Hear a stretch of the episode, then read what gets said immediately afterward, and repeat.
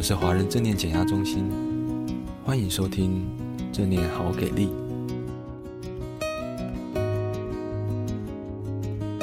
各位听众朋友，大家好，我是丽珊。今天非常开心的邀请到我们正念减压八周 MBSR 的学员 Amber。Amber 好，大家好。那我想要邀请 Amber 跟我们分享一下，为什么会想要来报名正念减压。当初其实是因为呃身体有很多的疼痛，蛮久的，呃尤其是腰椎，其实痛很久，几乎是醒着的时候就会痛。其实看过各种医生啊，针剂，其实可能好个一两天、两三天，然后又又回去了。所以我一开始看到这个讯息，好像是在书店看到一本书，是叫《正念减痛》嘛，嗯。然后之后又刚好看到呃康健杂志，好像是正念的专题。因为我自己本来也是在呃科技产业嘛，过去这段时间我也念了很多嗯、心理学、脑科学的书，所以其实我去报名一部分，我也是希望说，哎，我是不是有可能可以成为一个受试者？如果我说我自己有改善的话，可以成为一个医生去推动。的一个一个数据，那我觉得也很有意义。推动是什么？推动就是推动正念入健保啊，或是入我们医疗的体系。因为这其实我觉得它本来我以为是一个预防医学，但是其实我现在自己上完课会觉得说，它其实是是真的是一种治疗方式。哎，就是我的疼痛真的真的大幅的减少了。我自己其实会觉得，如果是依赖药物，身体是会有一些副作用的产生。譬如说，我会觉得可能白天的专注力受到影响，然后或者是说，其实你如果长期服用安眠类的药物，它其实可能对我们的肠胃等等也都会造成一些渐进式的影响。我自己是之前在上课之前，以前是有跟着 App 做过一些冥想啊。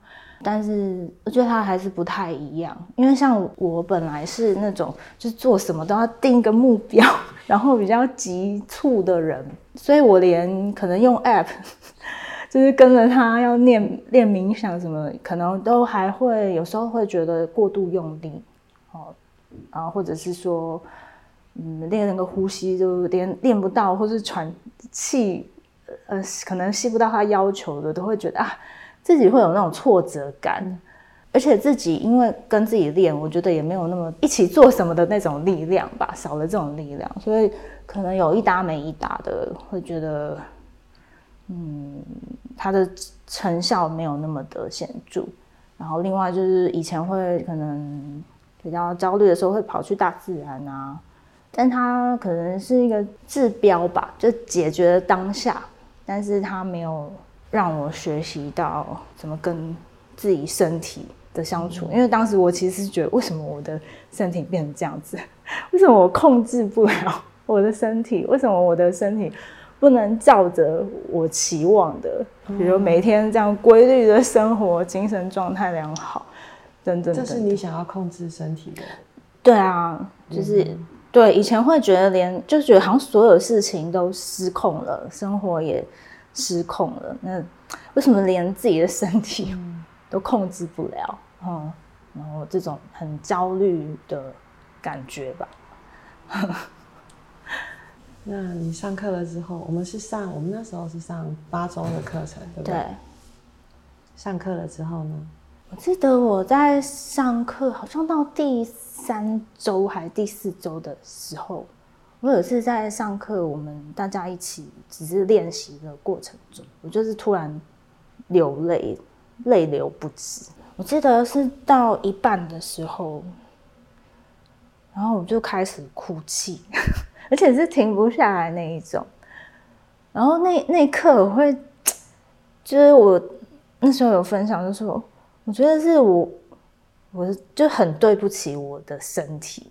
那种觉悟的哭泣，就是好像长久以来我都没有去真的正视到我身体的存在，就是我只会一直就是下指令，对他下指令，对他下指令，然后就是要照着，不管是自己还是社会、职场，或者是如果有伴侣关系的时候，就是会，就是逼着自己往前走，然后甚至连过往，比如说做一些治疗啊，甚至物理治疗啊，等等等等，如果他的进步不够快，我其实还会救着自己，就是觉得，哎、你为什么就就是这么糟糕？你为什么不能好一点？然后当我跟咨商师分享的时候，他说：“哇，你对你的身体很严厉耶。”对，是因为咨商是这样的话，我才那时候我才哈哦，原来我对自己的身体很严厉。所以当上正念课，我觉得那好像是一个领悟，就是好像是我的身体在告诉我说：“你终于，你终于看见我了。”然后觉得那种哭泣是就是心疼自己。一直以来就是承担了这么多，可是都没有去就是正视过自己身体的存在。它这它也是我的一部分啊，可是我从来没有跟自己的自己还有这自己的身体好好的去沟通。在那之前的人生，我觉得没有这个环节。就算我去上呃，去上过瑜伽课，或是做的那些冥想的课程。可是我没有在观察我的身体，然后我没有客观的就只是接受说，哦，原来你现在是这个样子啊！我连对我的身体都是在告诉他说，你应该 要怎么样子之类的，就是所以他可能承担了太多不需要的压力，就包括我连这种嗯、呃、疼痛治不好，都会对自己有一种厌烦。责怪的感觉，然后我觉得那个那个哭泣是一个释放，然后我就想从那个那个点开始，我有试着去观察自己的身体。你说那一次的哭泣之后，嗯，那那一次应该是身体觉察。对对，就是我觉得上课对我帮助很大的是。尤其是对现代人来说，我们大部分都活到有点，我觉得是身心分离了。就是尤其是在可能过往的职场都是比较高压的状况，那你身边的人都整天都在讲的都是什么追求卓越啊，如何善用每一每一秒钟 每一分钟啊，如何做到完全没有情绪啊？因为当你完全没有情绪的时候。你比较被现代这个世界认为是专业的，然后你越像机器，这个世界越称赞你，因为你就是一个高绩效的精英人士。这种这种感觉，一开始在上正念课之前，我以为的正念只是在做一些就是呼吸的练习啊，帮助我们活在当下的练习。但是后来我理解到，它其实是一个。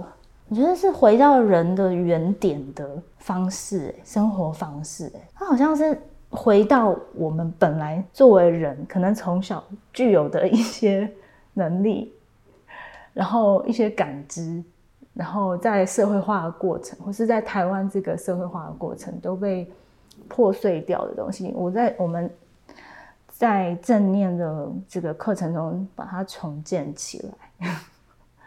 然后，而不是只是活在呃绩效目标，别人怎么看，别人怎么想，然后再来就是觉得我过往比较容易被情绪勒索，或者是嗯过度的善意去解读别人的背后的一些动机，然后就是可以去比较客观的看人，然后看事情。对很多事情，尤其是无能为力的事情，嗯，我觉得我会允许自己去愤怒。以前我也做不到，就这是一个很困难的事情吧。尤其是我们女生，从小你只要稍微有一点不高兴什么，人家说她女孩子不可以这样子，女孩子不可以那样子。尤其是女生如果在职场，诶，你如果稍微有点情绪，他们就会用性别来贴标，说你是不是歇斯底里等等等等。所以。过往，当我有一些嗯不满，或者是觉得被冒犯的状况，我甚至连生气都会觉得你要赶快把它压下去嘛，我就觉得生气是不好的东西，然后这些都是负面的，任何不是，其实我觉得是现在的社会吧，你只要不是喜悦、正面、开朗的，你就被贴成说你是负面，然后负能量啊，等等等等。那我这这几个月的练习，我的感受是，就是哎，当我生气的时候，我如果就是说，哎，我我就生气呀，啊，这就很该生气啊。我然后呃，我或者是把它说出来，或者是把它写下来。或者是就去大自然，然后就把心里想咒骂的东西骂出来，然后这个东西反而就比较快走了。因为我知道，我有时候去做这些东西，我知道我是为了我的身体。可是愤怒也是对，因为愤怒其实是要保护我们。呃，可能我们的界限被侵犯了，或者是有一些委屈的事情发生，所以我就不再害怕这些所谓以前。或是社会认定的负面情绪、负面想法，哦，我会知道他们只是过程。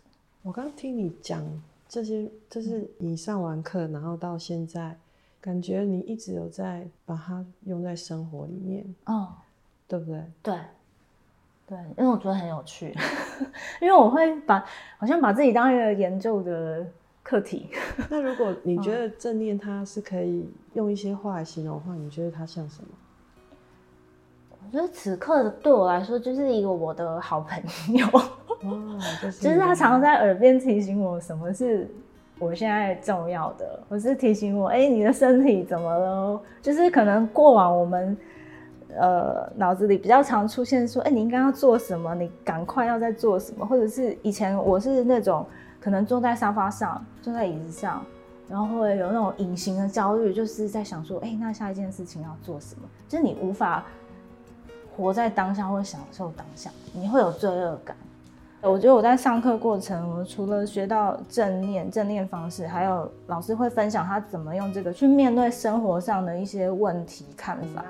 对，然后我也在同学身上就说：“哎，我们不是一个人，其实大家都有各种的一些状况。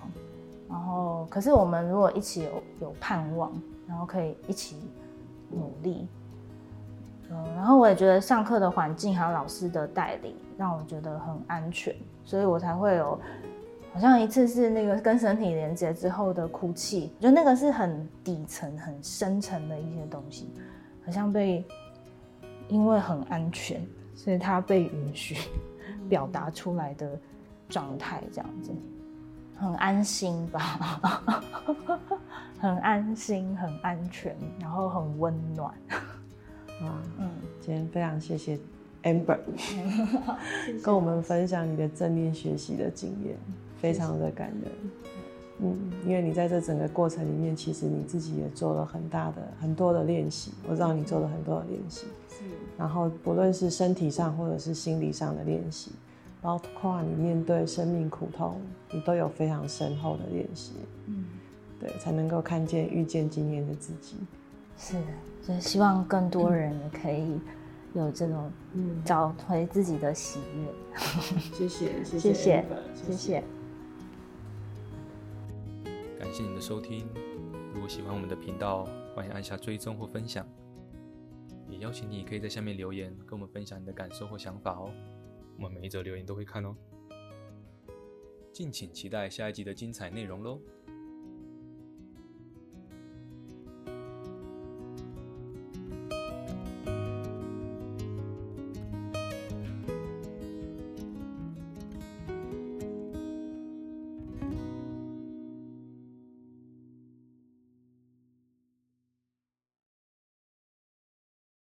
二零二四正念论坛也是中心的十周年庆，特别邀请美国正念大师 Saki 和 Bob Stowe 以及各领域的专家，疗愈、和解、扭转生命，打开你对正念力量的想象。搜寻二零二四正念论坛，或点击下方说明处链接。七月六号与你相见。